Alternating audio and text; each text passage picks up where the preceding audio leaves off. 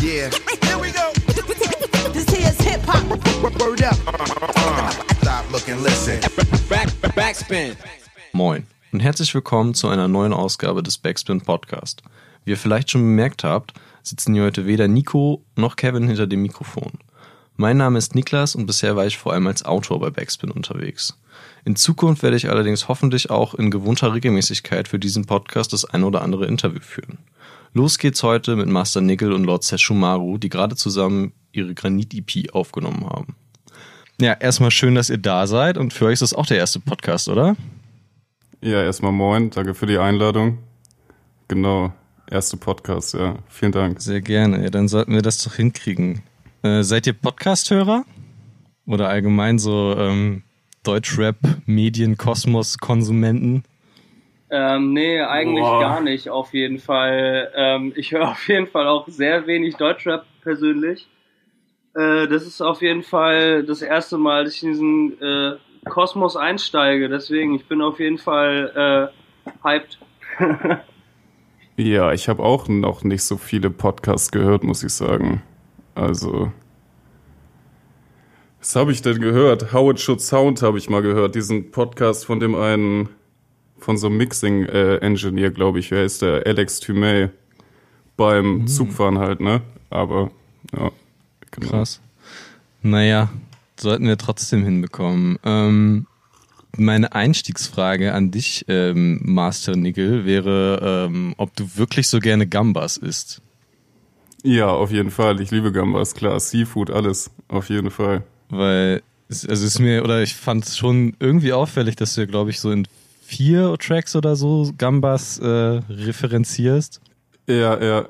Nee, bin äh, ein Liebhaber. Und kochst du auch tatsächlich selber? Ich koche selber, ja. Sehr viel. Auf jeden Fall. Also. Was ist dein Signature Dish? Ach, mein Signature Dish. Ja, ist eine schwierige Frage. Ich würde sagen Tacos, Pulled Pork Tacos auf jeden Fall mit Schweineschulter. Nice. Sehr nice. Wenn man die Schulter so richtig lange kochen lässt einfach, drei, vier Stunden. Mit äh, Orangensaft, nice. alter Knoblauch, Zitrone. Ja, genau. Und Fried Rice auf jeden Fall auch gerne. Also ja. Krass, also bist du sogar ein richtig guter Koch. Ja, das ist Ansichtssache, ne? Also ist die Frage. Vielleicht kann ich ja irgendwann mal für dich kochen. so. Ja, können wir beim nächsten Mal machen. Oder wenn du mal ein Album bringst oder sowas. Nee, aber ich finde es wichtig, gut essen ist auf jeden Fall immer wichtig so. Ja, safe. Sehe ich auch so. Hm, kommt denn der Titel von deiner letzten EP Ölgott auch aus der Richtung, also so vom Kochen, oder war das, ist das eine andere Schiene? Ölgott kam so ein bisschen die Inspiration tatsächlich, glaube ich, durch Naruto, durch den Anime. Mhm.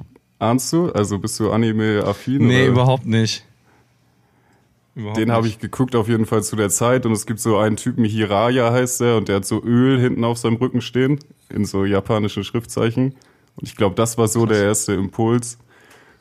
Und dann, ja, Ölgott dachte ich, Ölgott auch so ein bisschen für einen selbst, einfach so, weißt du, wie so ein so eine fiktive Persönlichkeit einfach, weißt du, die einem so ein bisschen Power gibt, einfach so ein, so ein, ja, genau, wie soll ich sagen, kein Mantra oder so, aber schon so die Richtung. Ja, auf jeden. Und dann mit Rap halt, ne, Drip und alles, Alter, so und Öl. Ist halt auch feinster Drip. kleiner, kleiner Seitenhieb auf jeden. Ja, ja, genau. Aber krass, dann, ähm, der Name Lord Sesshomaru kommt auch aus dem Manga, ne? Habe ich gelesen. Ja, auf jeden. Also aus einem Anime. Ähm, jeder kennt es wahrscheinlich, so, der so mein Alter ist, so äh, 23 oder so, auch jünger wahrscheinlich. Der kommt aus Inuyasha. Lief immer RTL 2 schön nach der Schule und das ist ja der große Bruder von, von dem Hauptprotagonisten und meiner Meinung nach so auf jeden Fall der krasseste assigste und so gefühlsloseste Charakter, der, glaube ich, jemals äh, kreiert worden ist. Und den fand ich von Anfang an einfach so sick.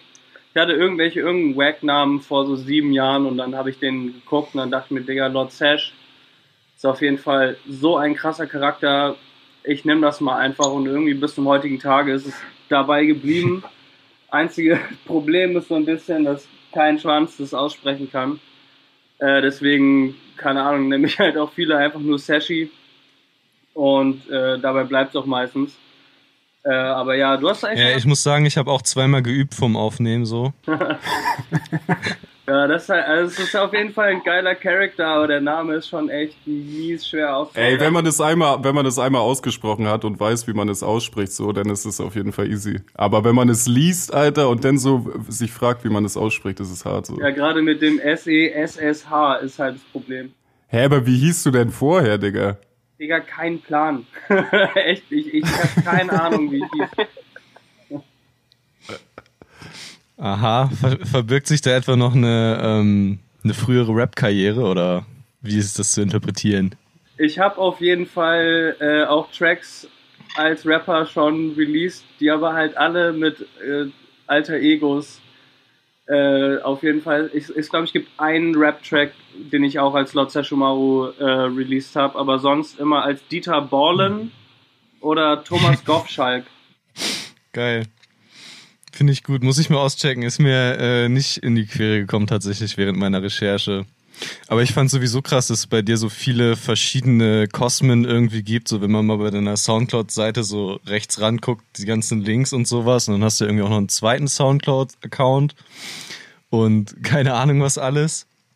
Hm, ist es Absicht, dass das auch so ein bisschen so, dass man da rein diggen muss erstmal, um das alles so zu finden?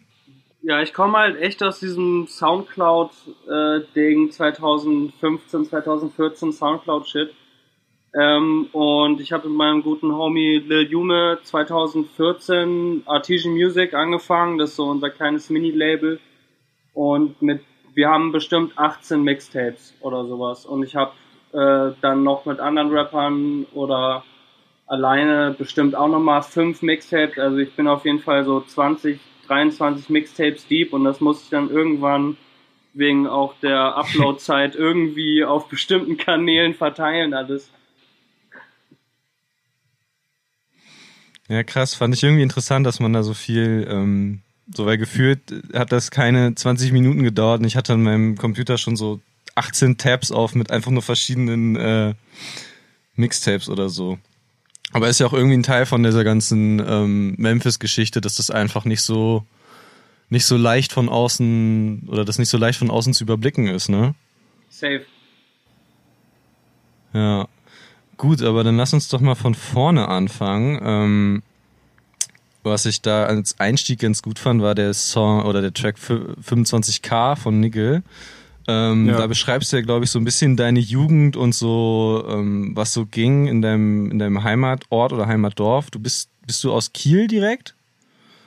Ich bin tatsächlich nicht aus Kiel, Alter, sondern aus einer noch kleineren City. Ah, okay. So, so eine halbe Stunde von Kiel nördlich. Eckernförde heißt sie, auf jeden Fall. Es ist so eine halbe Stunde, 20 Minuten von Kiel.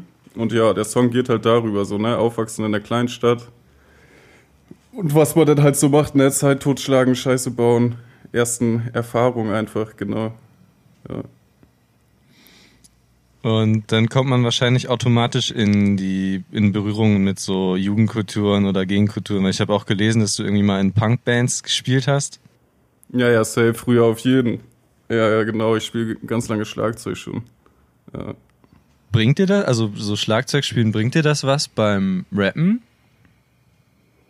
Weil ich glaube, ich kenne Ja, habe ich auch schon manchmal drüber nachgedacht. Vielleicht so ein bisschen was so, so Rhythmik und sowas betrifft, vielleicht, ne? So unterbewusst. Also, ja. ich meine, beim, beim Rappen hat man ja auch so Patterns, irgendwie so Rhyme-Patterns. Und beim, beim Spielen ja theoretisch auch, weißt du, wenn du Fill-In spielst oder irgendwelche Figuren, so irgendwelche Rhythmen sind das ja auch Patterns irgendwie. Und vielleicht hat man dann manchmal schon so einen Rhythmus im Kopf, den man darüber trommeln würde und das setzt man dann so ein bisschen in Worte um einfach oder in Flow oder so. Also kannst du gut haben, halt nicht mhm. jetzt nicht forciert oder so, aber vielleicht ein bisschen unterbewusst. Also kann ich mir schon vorstellen, ja, auf jeden Ich glaube auch, wenn man so, so Piano zockt oder sowas, weißt du, oder Gitarre, dass du dann vielleicht ein bisschen fitter, fitter mit Melodien bist oder sowas. Also. Ja, klar. Aber ist eigentlich interessant, dass es sonst so relativ, oder ich, mir fällt auf jeden Fall niemand ein, der auch Schlagzeug spielt und rappt. Wenn dann Anderson Park, aber der singt ja auch eher. Naja, ist ja auch egal. Ja, Ähm, ja, aber er macht es beides sogar gleichzeitig, ne? Das ist auf jeden Fall Ja. crazy. So, Ja. das ist schon Safe. krank, aber ich glaube, Ähm, er hat auch so eine Kirchenausbildung. Ich glaube, er ist so ein Church-Drummer gewesen. Kirchenausbildung. Oh, das irgendwie- Ja, halt so, so, so, so, so ein Kirchendrummer halt, ne? So, die ballern ja. Ja. auch übelste Mucke, Alter, so. Und das sind schon immer richtig fitte, fitte Jungs, so. Auf jeden Fall. Orgellord. So. Wie bist du dann von Punk auf oder ja von Punk auf Hip Hop gekommen? Also, ich glaube, ich habe auf jeden Fall in der Grundschule auch schon so ein bisschen Rap gehört, ne? Und dann fünfte, sechste Klasse auch, aber immer mehr so Metal. Und Punk halt, weil das alles von meinem ersten Schlagzeuglehrer so ein bisschen kam, weißt du, der hat mir halt Tapes gepasst irgendwie. Also mit neun habe ich angefangen und der hat mir mal so ein Tape gebracht, wo so ein bisschen Punk und sowas drauf war. Das war dann auf jeden Fall die erste Untergrundmucke, die man dann auch so richtig gefeiert hat, sag ich mal. Und dann, ich glaube, als ich habe irgendwann Schule gewechselt und dann auch so ein Homie kennengelernt von mir, der hat über, übertrieben viel Rap gepumpt einfach und dann bin ich da wieder so ein bisschen hingekommen. Mit, ja, so 15 oder so. Und da ging es auch immer mehr los, einfach mit Smoken und keine Ahnung, Skaten, der ganze, der ganze Kram und dann halt immer mehr irgendwie Rap gehört so. Und dann auch angefangen, Beats zu bauen, ne? Also ich habe auch angefangen, damit Beats zu bauen, bevor ich gerappt habe. Krass, Weil machst ich du das irgendwann mal noch? so ein Video gesehen habe. Nee, gar nicht mehr. Also eigentlich nicht mehr so viel, weil es mir einfach nicht so liegt, glaube ich. Also es gibt so viele Leute, die so viel geilere Beats bauen. Da kann ich mir sparen einfach. Fair. Fair. Ähm, spielst du eigentlich ein Instrument? Seshi? Ich sag jetzt einfach mal Seshi. Äh, ich habe ganz lange Schlagzeug gespielt, genauso wie Nigel. Ach krass. Äh, und deswegen glaube ich, kam das halt auch im Endeffekt mit den Drums. Also äh, ich war lange Drummer, ich habe eigentlich alles gezockt, was irgendwie geil ist. Also ich habe auf jeden Fall ein sehr, sehr breiten musikales Spektrum.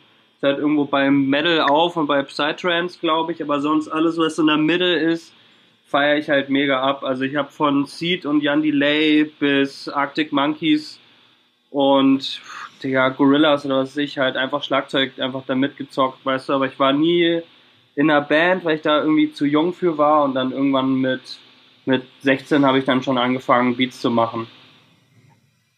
Okay, krass. Und da, also warst, warst du schon immer so komplett auf alle Musikrichtungen funktionieren nebeneinander? Ähm, früher auf jeden Fall, klaro, äh, irgendwie auch wegen meiner Mutter und beim Umfeld. Äh, ich komme halt so vom Skaten, würde mich auch immer noch mehr als Skater auf jeden Fall einstufen. So. Ich skate halt seitdem ich irgendwie sieben bin, deswegen jetzt 16 Jahre, glaube ich. Und dadurch, dass halt in den Skate-Videos immer die verschiedenste Mucke ist, die eigentlich immer zu 90% so krass ist, war ich halt schon immer eigentlich in dieser Skate-Video und dann und dann den Soundtrack herausfinden, auf Skate-Videos halt gehen und alles rausdingen. Also ich habe immer alles gepumpt, bis dann halt irgendwann 2010, 2011 ein Homie meinte so, Alter, es gibt irgendeinen Rapper, Digga, der heißt Gucci Mane, Alter. Und der andere heißt OJ der Juice Man und der andere heißt Walker Flocker Flame. Ich glaube, das müssen wir mal auschecken. Und dann habe ich halt, glaube ich, echt einfach acht, neun Jahre nur Dead Piff ungefähr gefühlt durchgezockt. Und dann, ähm, ja, seit, seit so anderthalb, zwei Jahren höre ich wieder alles. Aber ich hatte auf jeden Fall meine richtig krasse Musik-Nazi-Trap-Zeit für neun Jahre straight. Krass. So. Und da hast du auch angefangen zu produzieren oder war das vorher? Äh, nee, das war auf jeden Fall genau nach dem ganzen Trap-Shit bin ich dann halt äh, an den Homie Justin gekommen und der hat halt die Mucke gefeiert, die ich, die ich gehört habe und er meinte, ey, ich kann aber auch produzieren und dann haben wir angefangen zusammen Trap zu produzieren. So ist das alles passiert eigentlich nur dadurch, dass er meinen Musikgeschmack gedickt hat und dann hat er mir das beigebracht so und dann ist das irgendwann in der Mitte 2014 irgendwie so passiert. Krass. Mm, aber du bist in Hamburg aufgewachsen, ne? Ja, ich wohne immer noch in Hamburg, bin in Hamburg geboren und ähm, ja, habe auch nicht vor, irgendwo anders hinzuziehen. So, auf jeden Fall beste. City und ich fühle mich hier wohl. Ja, Mann. Aber krass, das ist ja dann irgendwie das komplette Gegenteil von so einer 25.000 Einwohner Kleinstadt und dann trotzdem finde ich interessant, dass ihr dann so fast zu denselben Dingen gefunden habt, so Skaten, äh, Schlagzeug spielen und halt eben ja Rap, Trap, was auch immer Mucke machen. Das Witzige daran ist halt auch, dass mein Vater äh, hat eine Ferienwohnung in Eckernförde. Und das ist schon echt ein ziemlich krasser, ist auf jeden Fall ein ziemlich krasser Zufall, dass ich äh, immer mal hier und da am Wochenende in der Heimatstadt von Nigel bin und das ist halt echt ein kleines Dorf irgendwo in der Nordsee. Aber ihr habt euch nicht da kennengelernt. Nee, nein. nee, nee. Ja, das ist halt immer die Frage mit Kleinstadt, ne? Natürlich wird's irgendwann todeslangweilig so. Aber ich glaube, am Anfang, man, vom, in der Jugend so, ist es eigentlich egal, wo du bist. Also, gerade auch wegen E-Net und so, ne? Also, weiß ich nicht. Das eine schließt das andere ja nicht aus, nur weil man in einer kleineren City wohnt, kann man ja nicht die, also kann man ja auch dieselben Interessen haben wie Leute aus einer Großstadt sozusagen, ne, finde ich. Also.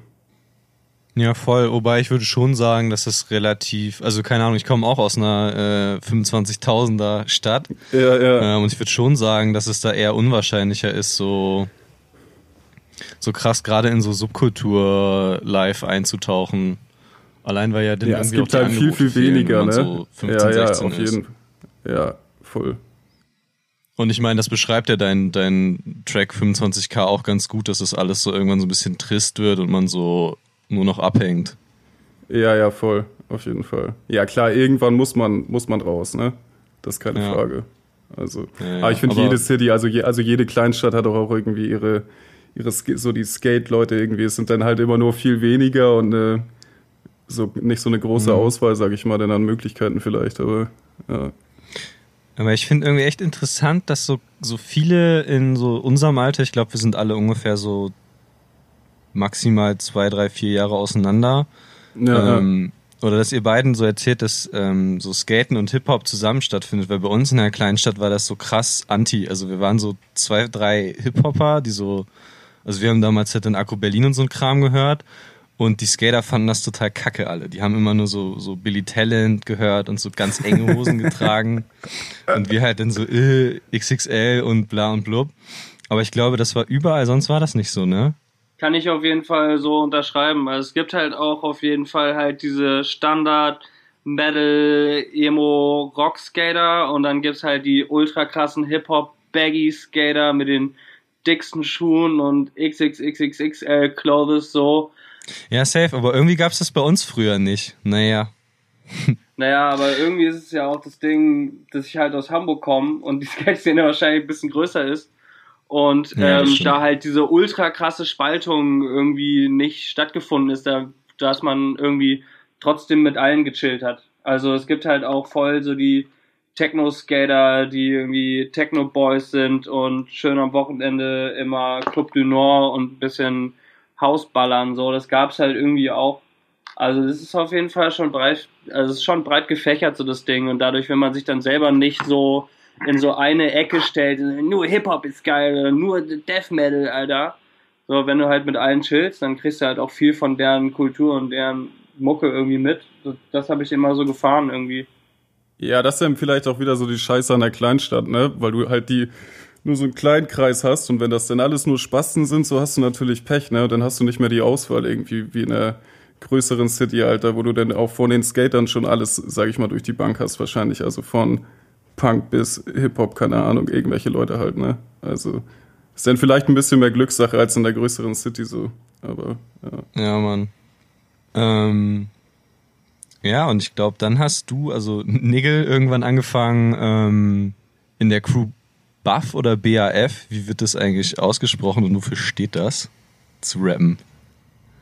Also wofür es steht, ist auf jeden Fall jedem selbst überlassen. Wir haben uns da natürlich mal was bei gedacht, aber das will ich jetzt nicht sagen. Ich weiß es. Es kann alles sein. Ist multi, multi-interpretabel, Alter. Ähm, Okay. Nee, das war, das war eigentlich ja so, ich habe schon 2011, Alter, habe ich schon so Tracks released, das ist auf jeden Fall richtig cringe noch. Und dann BRF fing, glaube ich, so 2015 an, hier in Kiel, mit meinem äh, Brudi Diggy McDirt. Das war so ein Atze, der hat hier auf jeden Fall gewohnt in Kiel. Der ist jetzt leider vor zwei Jahren nach Berlin gezogen, was ich ihm natürlich auch nicht verübeln kann. Oder vor drei Jahren sogar, keine Ahnung. Genau. Und den habe ich kennengelernt, glaube ich, auch über einen so ein Macker, den ich sogar noch aus Eckernförde kannte, genau. Das war der einzige Mensch, wo ich wusste, so der ist am Beats bauen irgendwie und ich habe den damals noch so über ICQ gehittet, Alter. Das ist echt noch richtig back in the days gewesen, so. Und da habe ich über ihn Diggy kennengelernt, genau, dann halt mit Diggy Mucke gemacht. So, er hat gerappt und produziert so und ich habe halt gerappt, genau. Er hat mir auf jeden Fall mies, mies viel gezeigt, Alter. So, das war wichtige Zeit, ja. Mm, Damals habt ihr ja so schon relativ straight Boom Bap gemacht. Ich glaube auch so, das Intro ist ja komplett so von dem Album, das ihr gemacht habt, komplett so gecuttet und so ein Kram. ja, hast du Ähm, gehört, Alter, gegen den Striak, oder? Ja, ich habe gestern Abend einmal so durchgeskippt, wäre jetzt äh, zu Ja. viel gesagt, schon so einmal grob durchgehört. Ja. Aber fand ich interessant, weil grob so dein Rap-Stil sich gar nicht so doll verändert hat, sondern einfach nur mehr oder weniger die Beats darunter, finde ich. Ja, das ist schon mal, das ist ja eigentlich schon mal eine gute Sache. Also, das kommt ja auch, also das ist halt, glaube ich, auch, weil, weil er produziert hat, so, ne, weil Diggy produziert hat. Und so, ich, also, ich feiere ja auch Boom Bap, ne, so ist das nicht. Also, es gibt ja in, in jedem Subgenre, Alter, oder wie man das nennen mag, in Rap immer seine Perlen, finde ich so, ne. Und bockt halt auch auf so eine Beats zu rappen, aber ich habe auch schon immer auf andere Sachen gerappt, aber mit ihm in der Konstellation war es halt einfach so der Style, den wir gemacht haben. So, es war auch einfach ganz natürlich. Wir haben uns da auch keine großartigen Ge Gedanken gemacht oder so. Ist halt einfach so rausgekommen. Aber es war jetzt nicht, dass ich da in der übelsten Phase war, weißt du, wie halt viele, das ist in der Hip-Hop-Szene ja auch immer mega schwer, Alter. Ich habe immer noch Leute, die unter meine Videos schreiben, ja, Digga, BRF-Zeit war die beste, mach mal wieder sowas oder mach mal wieder sowas. Aber weiß ich nicht. Also man sollte ja das machen, was, also was man fühlt halt, ne, in dem Moment, worauf man Bock hat. Und mit Digi war das halt einfach so, genau. Einfach Boom ein bisschen flexen, ein bisschen Scheiße labern auf die Beats. Das hat auf jeden Fall halt auch mega Spaß gemacht, so, ne? Das ist ja auch das Wichtigste. Also wenn ich jetzt so an die Tracks denke und so, dann ist es einfach, ja, hat halt mega Bock gemacht, einfach so. Dafür. Dann ähm, würde ich gerne noch ein bisschen mit euch so über Memphis Sound reden. Ich fand äh, eigentlich recht interessant, dass du, also Quentin gerade, ähm, oder dass du viel eher über diese ähm, Atlanta Trap-Geschichte da reingekommen bist, aber jetzt ja schon so ein bisschen eher diese Memphis-Ecke repräsentiert, oder ist das einfach irgendwie ein Fehlglaube von mir? Ähm, nee, das stimmt auf jeden Fall. Also ich bin auf jeden Fall durch den ganzen ATL, DJ Holiday, äh, Dead Piff Sound, also das ganze Brick Squad Ding, Gucci Mane mäßig. Damit habe ich auf jeden Fall angefangen. Da- Das war auf jeden Fall äh, das Introducing. Und dann irgendwann ähm, durch halt meine Freunde, mit denen ich Mucke gemacht habe, die haben halt immer mehr DJ Smokey und DJ Kraft Dinner, ähm, die ganzen Land of the Funk Sachen halt äh, gepumpt. Ich sag mal so, das Dirty South Ding ist ja auch, auch, ich sag mal, nicht nur das gleiche, da gibt's ja auch Subgenres innen drin. Und dann haben wir halt sehr viel Funk gemacht. Das ist halt viel, ich sag mal, viel tanzbarer. Dann geht's eigentlich nur um Vocal Samples und gar nicht um aktiven Rapper in dem Sinne. Ähm, und das habe ich halt mega, mega durchgefeiert. Und das mache ich ja auch immer noch. Da habe ich sehr viel ähm, mit äh, Scissor, ähm, auch der Kollege aus Kiel, durch den Nigel wir uns beide äh, kennengelernt haben. Mit dem habe ich jahrelang äh, richtig, richtig tiefen, dunklen äh, Funk gemacht. so Und äh, ja, das ist halt irgendwie dann, hat sich dann irgendwie auch weiterentwickelt, wenn man dann irgendwie drei, vier Jahre so eine Mucke macht, dann entwickelt man sich ja auch mit der Mucke weiter. Und da ist halt irgendwie dieser Funk-Memphis-Sound irgendwann entstanden, halt aus dem Trap-Ding. Aber ich glaube, man hört es trotz dessen immer noch raus, dass ich sehr viel echt äh, stupid Trap-Shit irgendwie gepumpt habe. Ja, ich finde auf jeden Fall so drummäßig hört man das so ein bisschen bei dir. Das geht halt ein bisschen mehr nach vorne, so als klassischer Funk, würde ich zumindest sagen. Ja, danke, Alter. Das hört man noch gerne.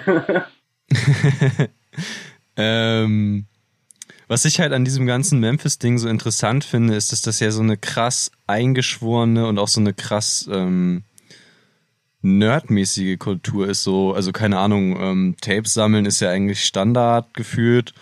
Ähm, und ich glaube, Alpha Mob hat mir auch mal erzählt, so dass Leute halt für diese Night of the Thrill Partys halt irgendwie aus Russland oder so anreisen.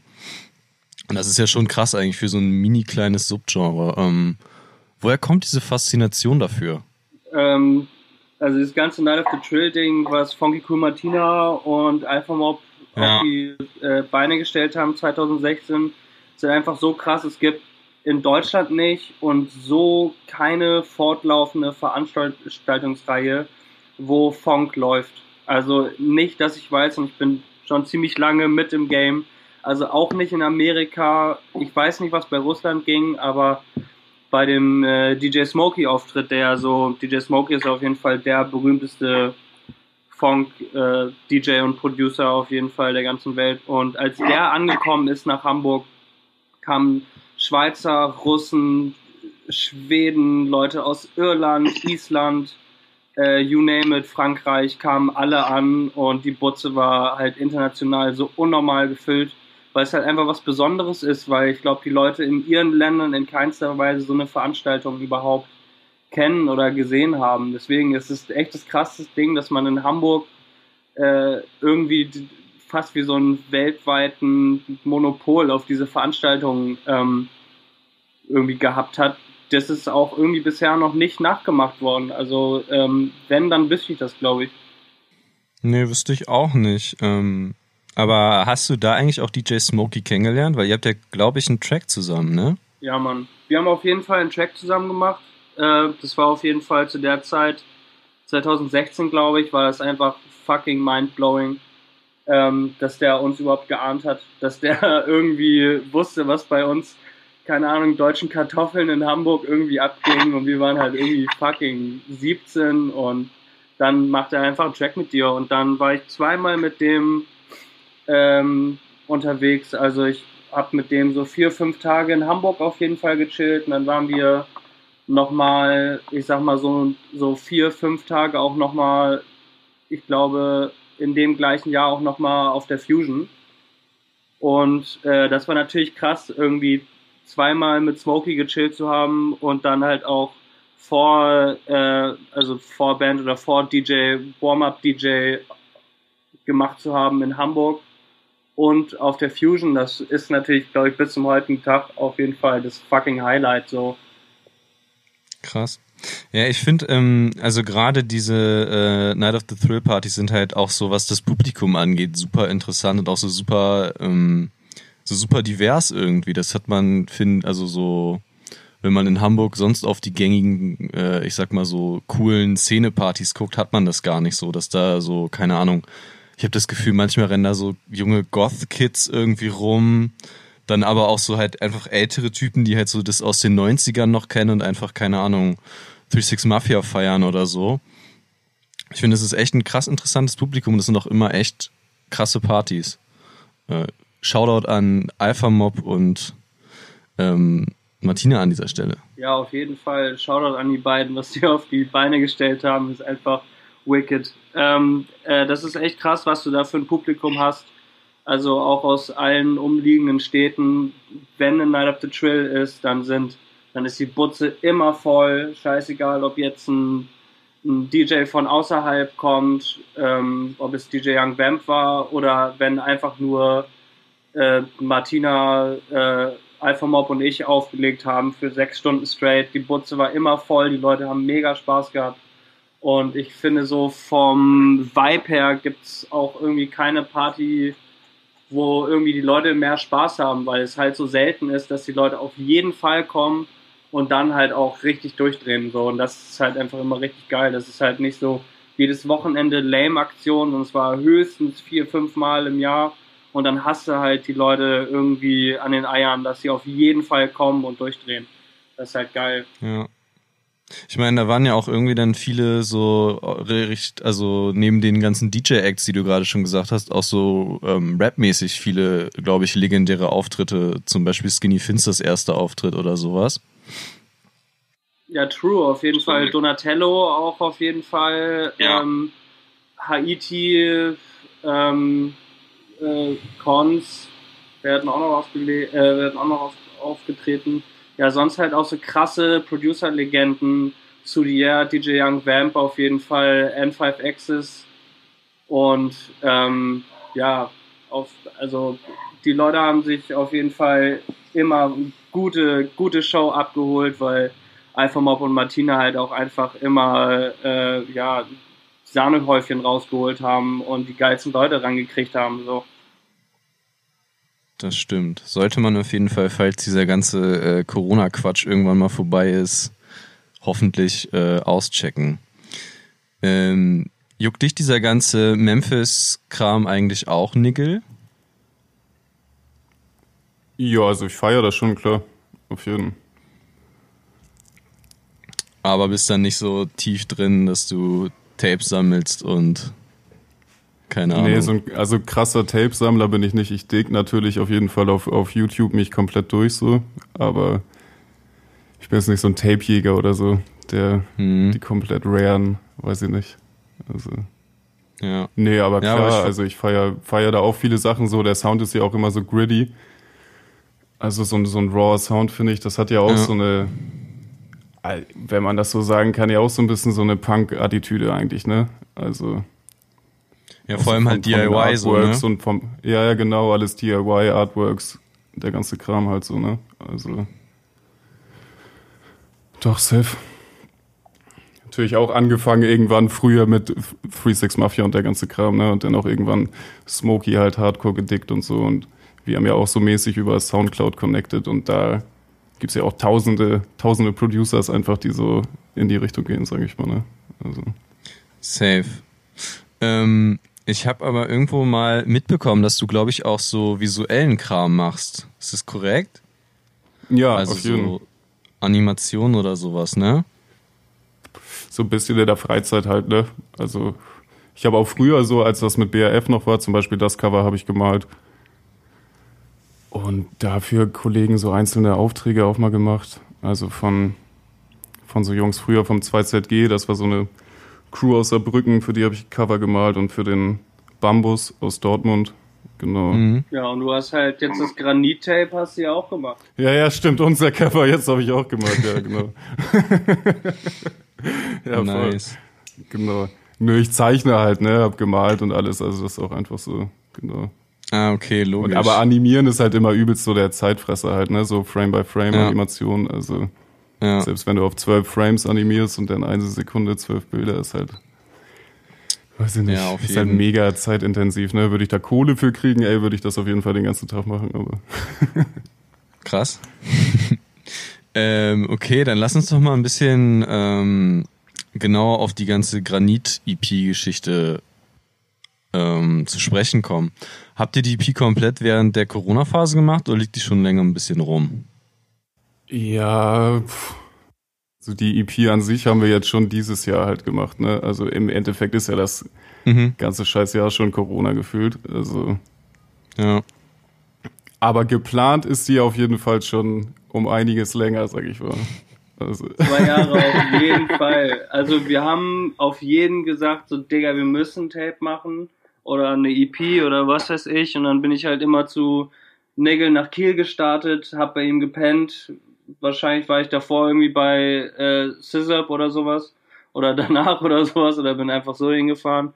Und da haben wir auf jeden Fall mindestens sieben, acht Tracks gemacht zu der Zeit, die wir alle im Endeffekt verworfen haben, weil Nägel meinte so, Alter, das mein Rap-Shit ist warum auch immer. ja, genau so, ey Digga, mein Rap-Shit ist irgendwie neu, deine Beats sind neu, wir können was Geileres, glaube ich, machen. Deswegen haben wir, glaube ich, ein Tape komplett verworfen und dann habe ich einfach angefangen, andere Beats zu machen, neue Beats zu machen. Und dann ist es nach und nach gewesen sein, auf so, ey, jetzt komm, jetzt lass das zusammen mit Alpheus machen und äh, jetzt endlich durchstarten, weil im Endeffekt geplant ist die, zu, ist die Zusammenarbeit der EP auf jeden Fall zwei Jahre plus.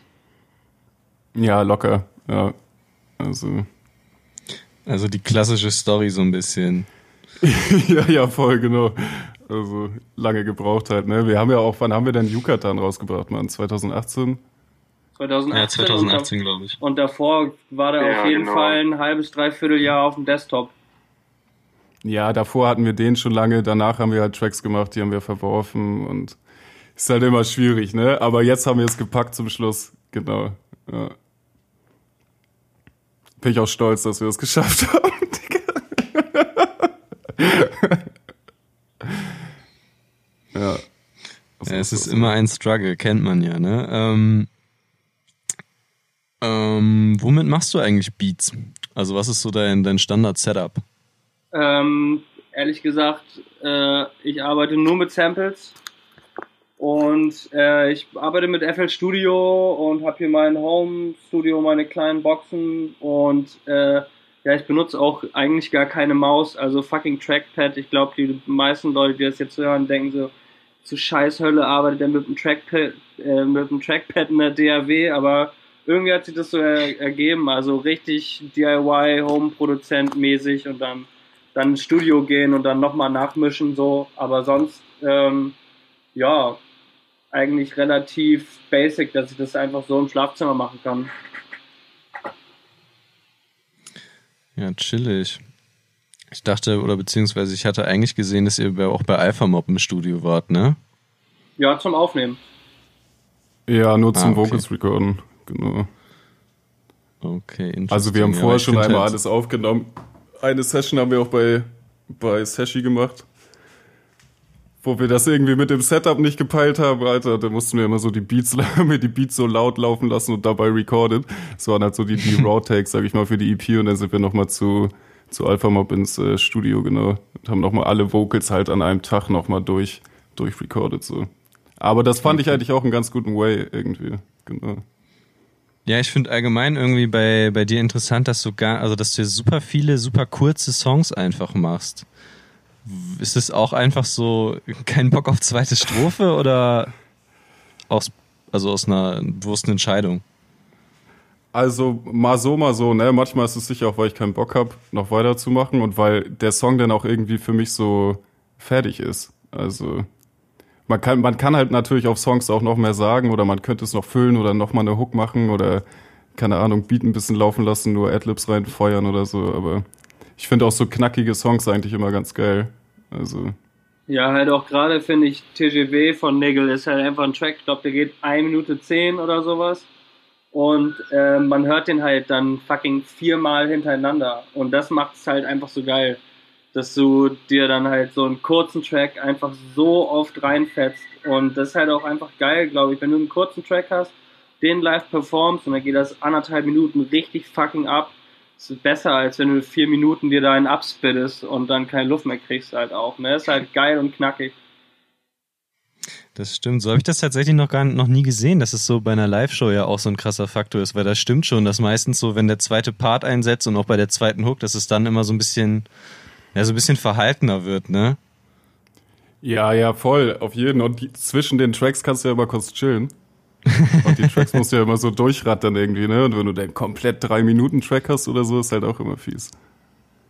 Und dann Ja. halt nicht, ich weiß nicht, also ich kann es auch verstehen, dass man teilweise einfach so Lyrics mitlaufen lässt, so das machen ja auch viele Leute. Ist ja auch okay, es ist halt ein bisschen angenehmer einfach als Rapper wahrscheinlich. Also, aber mir ist es schon wichtig, irgendwie live zu rappen, weil was anderes macht man ja nicht. also, ich habe weder den, den Song produziert noch irgendwas, ne? also irgendwas muss ich ja machen. genau, ja. Und das, also das hatte ich auch so ein bisschen bei der EP jetzt im Hinterkopf. Jetzt hat Corona natürlich ein bisschen dazwischen gefickt, so, aber dass die auch einfach chillig sind, oder was heißt chillig, aber dass die auch geil sind, um die, um die live zu performen irgendwie, ne? Also, Ja, das stimmt. Nigel, du bist halt auch einfach ein geiler Performer. So, ich habe es schon mit auf jeden Fall vielen Leuten besch äh, beschnackt, dass du halt äh, nicht irgendein Rapper bist, sondern halt echt einfach ein, Ent äh, bist ein Entertainer. So. Und das ist halt einfach geil. das ist die Industrie, ne? Okay, interessant. Habe ich noch nie, oder ich habe dich ja noch nie auf einer Bühne gesehen, aber vielleicht kommt die Zeit ja dann nochmal irgendwann. Ja, hoffentlich, hoffentlich. Ja, hoffentlich nächstes Jahr, ne? Man weiß es nicht, aber. Du hast ja deine, oder die beiden EPs, also sowohl Ölgott als auch Granit, jetzt jeweils ähm, nur mit einem einzigen Produzenten gemacht und das nicht so als, keine Ahnung, gesammelte Werke so ein bisschen. Ja, Äh, ist dir das wichtig, dass dir so, so der Sound aus einem Guss kommt? Ja, ich, also ich finde es nicht mega wichtig, aber ich finde, das ist irgendwie so eine Herangehensweise halt, ne? Also ich habe auf jeden Fall auch nochmal Bock, irgend so ein Tape halt zu machen mit verschiedenen Producern. Aber ich finde es auch schon irgendwie immer geil, wenn das so ein Guss ist, einfach soundtechnisch, ne? Also können natürlich auch verschiedene Producer sein, die dann irgendwie gut zusammenpassen oder so, aber und jetzt auch bei Sashi und mir, wir sind ja auch Homies irgendwie, weißt du, und dann bockt das halt auch einfach mit einem Menschen, mit dem man sich halt gut versteht anstatt halt immer hin und her zu schicken von fünf bis sechs Producern, keine Ahnung, die du nur über Inet kennst oder so, das ist dann ja auch nur die, die halbe Erfahrung, ne? Und dann finde ich es halt geil, mit Leuten, die man feiert, sich zu treffen und geiles Projekt zu machen. So. Ja. Das ist halt auch irgendwie das Geile an Kiel und Hamburg. Wir sind halt innerhalb von 50, 45 Minuten beieinander. Und ich finde es auf jeden Fall genau das, was Nigel gerade schon gesagt hat, dieses komische übers Internet Beats rüberflexen und nee, mach mal so und das ist viel geiler, wenn man zusammensitzt.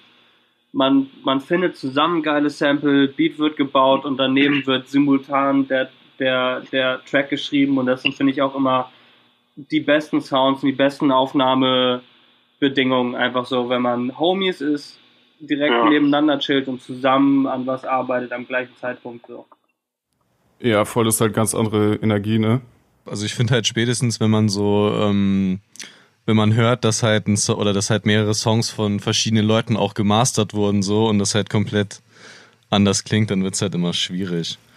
Ja, Aber das ist ja. schwierig auf jeden Fall.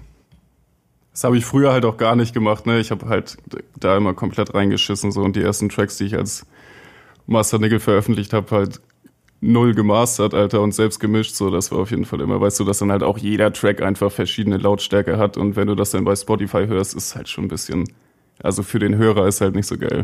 Ja, mhm. ja. ja also ja, genau das meine ich halt. Ähm, gut. Dann würde ich gerne noch mit, äh, mit euch über, ähm, über eine Line aus dem, aus dem Song Sea Smoke reden. Und zwar, du machst keine Kunst, es ist zu günstig. Ähm, ich fand das irgendwie interessant, dass das so vor allem jetzt gerade in diese letzten drei Wochen so gut passt, irgendwie mit dem, ähm, mit dieser ganzen Debatte um, um Systemrelevanz von Kunst und so weiter und so fort. Was hat Musik für euch denn für einen Wert? Also so nicht im Sinne von, ähm, privat als Lebensinhalt, sondern eher so einen monetären Wert als Konsumenten auch? Ja, das ist eine gute Frage. also ja, so also so gesehen ja eigentlich schon. Ein, es ist natürlich schwer, immer so kreative Sachen mit Geld aufzuwiegen, irgendwie finde ich. Also, mhm. aber so gesehen hätte es ja schon also es hat für mich auf jeden Fall müsste ich irgendwie wäre ich gezwungen dazu, um einen Track zu hören, 10 Euro zu bezahlen oder 20, aber ich feiere den Track auf jeden Fall mega krass, wäre mir das die Musik an sich wert, glaube ich. Also wenn man das so sagen kann, keine Ahnung. Ich kann es ja nicht, also man kann ja jetzt nicht irgendeine Zahl sagen, aber ich finde eigentlich würde man das mit Geld aufwiegen, hätte Musik oder Kultur an sich ja schon hohen Wert. So ist ja sehr, es ist ja ultra wichtig für die Menschen eigentlich. Also mhm. ist ja fast was, was äh, Geld nicht bezahlen kann, sozusagen, das Feeling, ne? Also. Ich finde halt irgendwie ist es ja auch so gefühlt, gerade in dieser ganzen Memphis-Kultur, so ein Teil, Teil davon, einfach auch Geld für ein Tape auszugeben. Und nicht sich das Ganze rein im Internet reinzuziehen. Beziehungsweise ich kenne auch, glaube ich, um, genug um Leute, Leute, die sich Tapes ja. kaufen und äh, die dann halt eingeschweißt im Schrank liegen lassen und es halt trotzdem irgendwie auf, was weiß ich, Spotify, Apple Music oder sowas hören. Ja, ja. Um die Künstler zu supporten einfach, ja. ja. Ja, ja. ja, das ist halt auch so das Ding, wenn ich äh, zum Beispiel Sachen äh, für ein Set vorbereite, dann ich kaufe die auf jeden Fall auch, also klaro, weil es bessere Quali ist, wenn man sich die kauft und runterlädt, dass man halt in einem Club, wo 600 Leute sind oder sowas, der einfach riesig ist, kein fucking YouTube-Rip spielt oder sowas. Natürlich einfach immer geil, seine Künstler zu supporten und halt auch Leute, Leute, ähm, die einen supporten und halt auch so spendenmäßig. Das ist ja auch immer bei Bandcamp ganz geil, dass du halt bezahlen kannst, was du willst. Wenn du halt, wenn ein Track ein, ein Dollar kostet, aber du willst dem Künstler sechs geben oder sowas, dann kannst du das machen. Das finde ich auf jeden Fall ganz geil, aber in keinster Weise ist irgendwie Mucke für mich jemals so ein Ding gewesen, sein auf so, das mache ich, damit ich Geld hinkriege, so. Ja, nee, das auf keinen Fall. Also, ne. Nee, das war irgendwie nie der Move, weil irgendwie äh, Musik ist irgendwie so das Endheiligste ever. Also eben, eben gerade bei der Arbeit halt wieder Mucke gepumpt und irgendwie realisiert, ich glaube, nix auf der Welt so ultra krass mich berührt wie Mucke und deswegen das mit Geld gleichzusetzen ist halt unbezahlbar, ne? Ja, das meine ich, meine ich auch. Aber deine Frage ist ja sicher auch so ein bisschen, ne, wie das jetzt zum Beispiel, also im Rahmen der ganzen Debatte, sage ich mal, was Künstlern ja. an Geld zustehen sollte oder oder was meinst ja, du? Ja, oder auch eben dieser, ja, dieser komische Begriff Systemrelevanz so.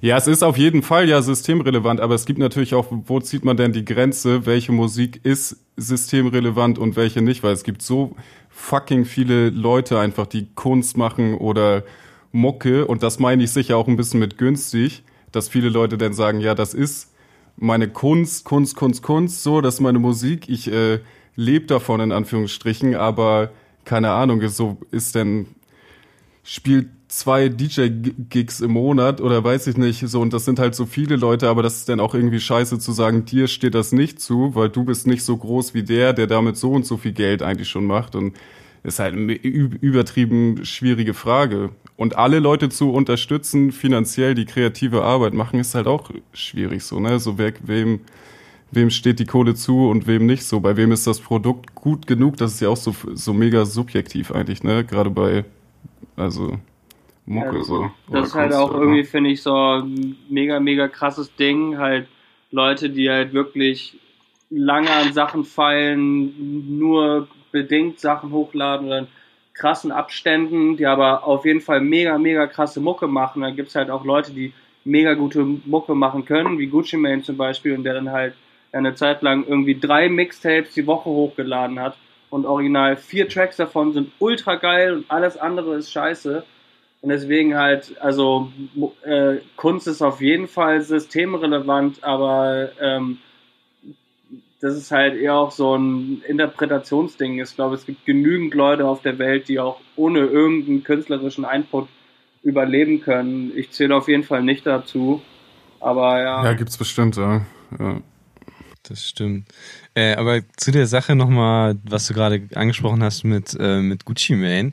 Ich hatte echt mal so die Theorie, dass der das macht, damit Leute wirklich sich alles einmal anhören und sich dann da ihre Playlisten zusammenstellen quasi und ihre eigenen Alben bauen so ein bisschen. Und gar nicht so, weil der irgendwie meint, dass das alles so krass ist, was er veröffentlicht.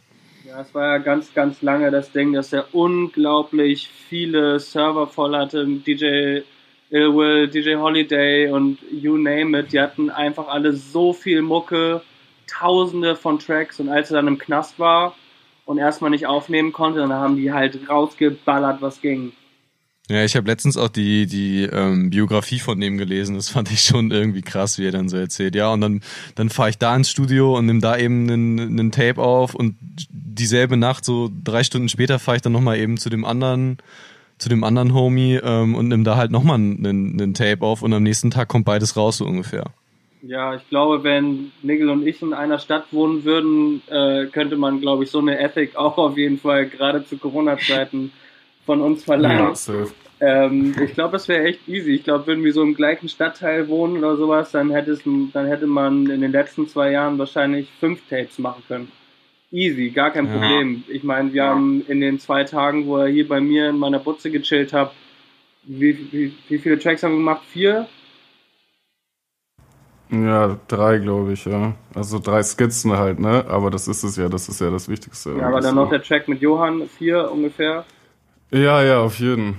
Also, also, wenn wir dabei sind, dann können wir auch auf jeden Fall easy zehn Stunden durchgrinden, ohne dass es irgendwie so Stress auf, oh mein Gott, wir müssen jetzt produktiv und künstlerisch arbeiten. Irgendwie, dadurch, dass man sich, obwohl Kiel und Hamburg nicht so weit entfernt ist, selten sieht, äh, baut man dann halt auch irgendwie so ein Lied irgendwie auf, zusammen Mucke zu machen, wenn man einfach Bock hat, zusammen zu musizieren. Ähm, ja gut, dann äh, ich glaube, wir nähern uns so langsam der, der magischen Ein-Stunden-Marke. Ähm, aber ein Thema hätte ich auf jeden Fall noch, worüber ich mit euch reden möchte. Ähm, und zwar hat das für mich so ein bisschen äh, Alpha Mob tatsächlich angestoßen in einem Interview, was ich mal mit ihm geführt hat, äh, habe. Das kann man übrigens auch immer noch auf backspin.de nachlesen. Ähm, und er meinte auf jeden Fall da, dass so in dieser ganzen, auch in dieser deutschen Memphis-Szene, ähm, oder dass ihn das Ganze so interessiert und auch so bockt, unter anderem halt eben, weil so Themen wie Authentizität oder so männliche Egos einfach anders verhandelt werden als in der normalen ähm, oder in der restlichen äh, Rap-Kultur, die ja meistens so sehr eindimensional und ähm, so, so krass ernst ist. Und er meint halt, dass gerade bei der Memphis-Geschichte halt so eine, so eine Ironie und so ein Augenzwinkern irgendwie immer dabei ist. Und ich finde, ähm, das kann man gerade bei dir, Nigel, auch überall erkennen, so an den Texten. Ja, cool. Woher kommt da so dieser, dieser Anstoß, das so, so anders zu denken? Ja, woher kommt der Anstoß? Das ist eine gute Frage. Also ich denke mal, ich bin einfach immer ich selber auf jeden Fall mhm. und mache mir nicht so viele Gedanken. Und mir ist das auf jeden Fall auch super wichtig, das alles nicht allzu ernst zu nehmen.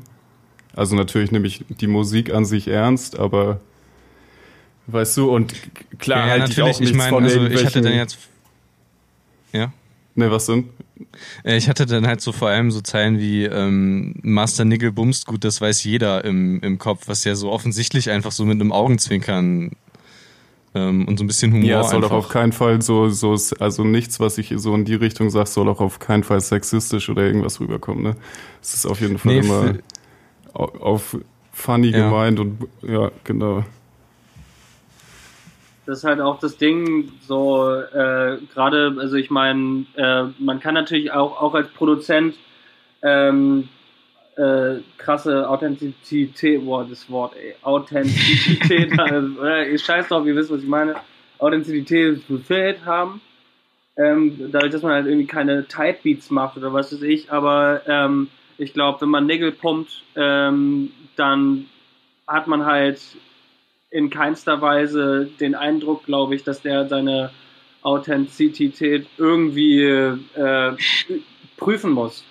So, ich glaube, in der Mucke, die wir machen oder, oder die Nägel macht, muss er in keinster Weise Lines bringen, um zu zeigen, hey, guck mal, ich bin real, ich mache den dopen Scheiß, sondern äh, ich glaube, gerade wenn man das die ganze Zeit versucht zu überprüfen und krass anzukreiden, dann ist es doch eigentlich eher ein dann ist doch eher eigentlich näher ein Problem. Ich glaube, dadurch, dass man halt sozusagen das alles mit so einem Augenzwinkern macht und eigentlich einfach nur geil float nicht die ganze Zeit nur darüber rappt, wie fucking real man ist, dann äh, ist die Realness halt einfach gegeben. Aber natürlich meine ich auch ein paar Sachen ernst, die ich sage, ne? Also so ist das nicht. Also nee, so war also, das auch äh, von meiner Seite. Das, du weißt schon, wie ich das meine, ja. ja. ja. Ähm, nee, ich finde halt, dass, also gerade das, was du irgendwie äh, gerade gesagt hast, Quentin, ist halt so, dass das, ähm, das trifft es ziemlich gut, finde ich, dass sich das einfach verändert hat in eine Richtung, ähm, wo man das nicht so krass nach außen oder wo es nicht darum geht, dein Image möglichst authentisch zu verkörpern, sondern wo es einfach wirklich darum geht, dass man halt ähm, das abbildet, was man selber tut irgendwie oder wie man selber ist und dann egal, ob das gerade in eine, keine Ahnung, in eine witzige, in eine ernst gemeinte, in eine ja, ähm, ja. fröhliche oder in eine düstere Richtung geht. Ja, voll. Ja, find, also ich finde es mega wichtig, weil auch wenn man mal so meinetwegen irgendwelche Leute trifft, die die Mucke feiern und ey, wenn man dann ein komplett anderer Mensch ist, ist das ja auch viel, oder man muss sich dann immer verstellen, wenn man, keine Ahnung, Fans trifft oder auf ein Konzert oder irgendwas, weißt du, du hast dann so deine Rolle als Rapper und deine Rolle als Mensch also kann man natürlich auch machen. Ich meine, am Ende des Tages ist, ist Entertainment so natürlich.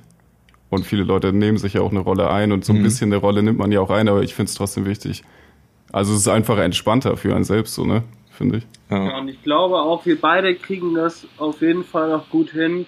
Manchmal ist natürlich auch ein bisschen äh, krass, in was für einem Modus man im Endeffekt in solche Situationen gerät wie krass man dann noch äh, man selber sein kann, aber keine Ahnung, so, so man kann halt auch größten Trash-Talk haben, über was weiß ich reden und ich finde es ja, Optimane sagt das auch ganz gut in einem Track, so äh, laber mit mir und meine Mucke, Digga, spar dir das, weil man ist halt auch nicht nur ein Künstler, das was Nickel gerade gesagt hat, man ist halt auch einfach ein Dude, deswegen lass doch auch einfach über ganz normale Sachen reden, man muss halt nicht immer auch wenn man mit Fans von einem redet oder bei einem Auftritt, wo man gerade Musik macht, nicht die ganze Zeit nur darüber reden, wer wie wo was Musik, so, sondern man kann halt auch über, keine Ahnung, Scheiße labern einfach. Und das ist ja irgendwie genau der Moment, an dem man sich als Mensch und glaube ich auch mit Fans oder anderen Musikern irgendwie am besten versteht, wenn man nicht über Mucke redet.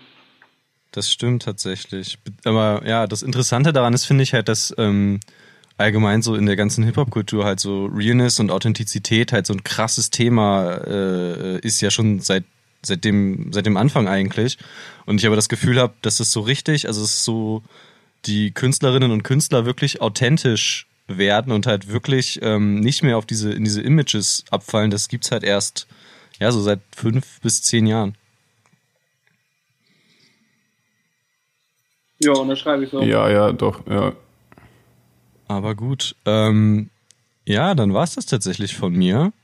Ähm, ich glaube, die Stunde haben wir jetzt auch fast geknackt. Ähm, und dann würde ich sagen, herzlichen Dank an euch beiden und ja, bis zum nächsten Mal beim Backspin Podcast. Ja, vielen, vielen Dank. Hört auf jeden Fall die Granit-EP von mir und meinem Bruder Seshi. Bleibt gesund und danke für die Einladung. Bless. Sehr gerne. Vielen lieben Dank an Backspin auf jeden Fall. Vielen lieben Dank an dich. Und ja, man pumpt auf jeden Fall. Granit kommt am 18. raus und äh, Beutelwolf und Dagobert Musikvideo auf jeden Fall pumpen und auf Spotify auschecken. Und ja, Mann, vielen lieben Dank, Alter. Sehr gerne.